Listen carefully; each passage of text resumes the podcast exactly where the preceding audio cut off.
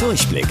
Die Radio Hamburg Kindernachrichten. Hier lernen auch unsere Eltern noch was. Hi Leute, hier ist eure Toni. Die Corona-Warn-App ist fertig. Seit Dienstag gibt es sie im App Store von Apple und Play Store von Google. Sie soll helfen, die Ausbreitung des Virus einzudämmen, aber wie genau funktioniert das mit so einer App? Die App merkt, wenn ein anderer Mensch, der ebenfalls die App auf seinem Handy installiert hat, näher als zwei Meter an euch rankommt. Die Info wird über einen Zahlencode im Handy gespeichert und dadurch entsteht irgendwann eine lange Liste voller Codes, die nur auf dem Handy des Benutzers gespeichert wird. Wenn sich dann jemand ansteckt, kann er das in der App angeben. Dann durchforstet das Programm die Liste und gibt allen Handynutzern Bescheid, die Kontakt mit dem Infizierten hatten.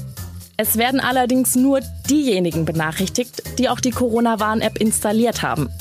Also, je mehr Menschen sie installieren, umso besser funktioniert die Idee dahinter. Die App ist erst ab 16 Jahren. Wenn ihr jünger seid und schon ein Smartphone habt und eure Eltern zustimmen, dürft ihr sie aber auch schon früher benutzen.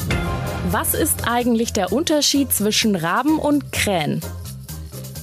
Die schwarzen Vögel kennt ihr bestimmt, die sind ja häufig in der Stadt zu finden. Raben und Krähen gehören zwar beide zur Familie der Rabenvögel, sind aber unterschiedliche Gattungen. Und unterscheiden könnt ihr die nämlich so. Raben sind viel größer als Krähen. Sie werden ca. 67 cm lang. Krähen dagegen werden nur etwa 47 cm groß.